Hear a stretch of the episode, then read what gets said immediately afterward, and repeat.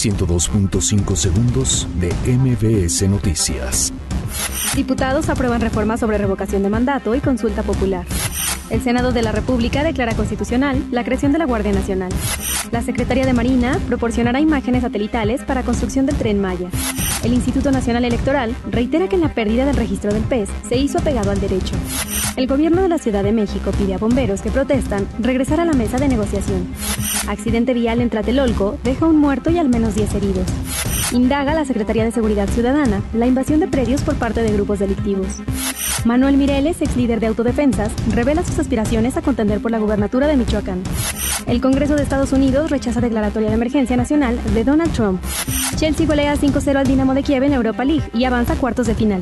102.5 segundos de MBS Noticias.